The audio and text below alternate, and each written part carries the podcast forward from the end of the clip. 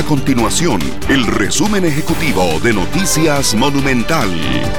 Hola, mi nombre es Alejandro Meléndez y estas son las informaciones más importantes del día en Noticias Monumental.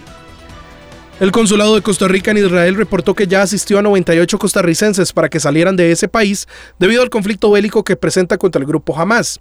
Los 370 costarricenses en total empadronados en el consulado de Costa Rica en Israel residen en las áreas que no han sido afectadas de momento por los bombardeos. Si usted necesita matricular la prueba práctica de manejo, tome nota ya que el MOPT anunció la habilitación de 25.000 espacios para las personas que estén interesadas en obtener una cita durante lo que resta del año. Eso se logró gracias a una extensión de los horarios. A partir de ahora, las 13 sedes laborarán 3 horas más cada día, es decir, desde las 7 de la mañana y hasta las 6 de la tarde. Los espacios están disponibles para todos los tipos de licencia y en todo el país.